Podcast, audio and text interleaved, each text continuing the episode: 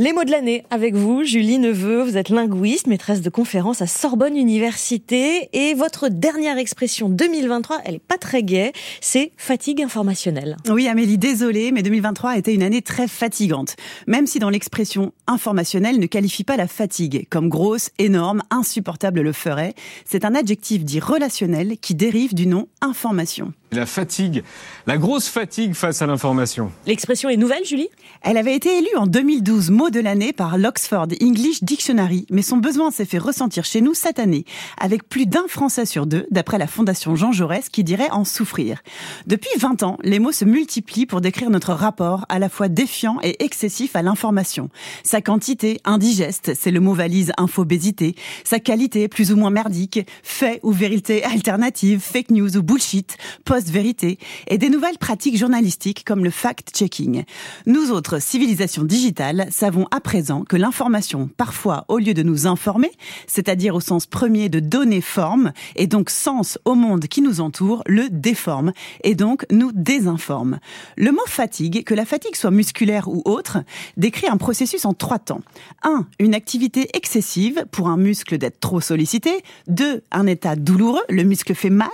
État qui résulte en 3. Une inactivité. Le muscle ne peut plus être utilisé. S'il marche aussi bien avec information, c'est que comme le muscle, l'info a en fait d'abord une finalité pratique. Je m'informe pour savoir comment agir. Sauf qu'aujourd'hui, l'info, parfois, à la place, me terrasse d'anxiété. Elle est devenue, autre mot hyper fréquent de l'année 2023, trop anxiogène. Tous ces mots montrent notre intérêt croissant pour les phénomènes dits de santé mentale. Charge mentale, burn-out, fatigue informationnelle. Souvent, il s'agit d'un déséquilibre équilibre entre ce qu'on perçoit comme devant être accompli en vue d'un monde meilleur et les moyens dont on dispose pour y parvenir, c'est-à-dire rien pour la plupart des infos de cette année tragique, guerre, assassinat, catastrophe climatique, et ce rien est si désolant, si minable qu'on en évite l'info. Le terme d'évitement est synonyme de fatigue, comme le rappelle Nicolas Demorand. La question de la fatigue ou de l'évitement informationnel fait désormais partie des menaces qui pèsent sur le journalisme.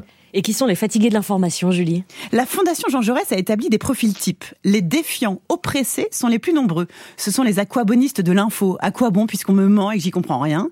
Mais on a aussi les hyper connectés épuisés. Les compulsifs de l'info, les addicts qui cliquent et recliquent, même sur des titres qui leur semblent futiles. Ainsi, notre attention fuit et se disperse par tous ces titres qui nous sollicitent. Alors soit on rééduque notre attention, soit... Une simple balade en forêt, par exemple, permet aux plus anxieux de surmonter cette fatigue en fait, l'expression rappelle à quel point on a besoin d'une information qui donne forme et si possible forme commune au monde qui nous entoure. Mais comment faire ça, Amélie? Je vous le demande.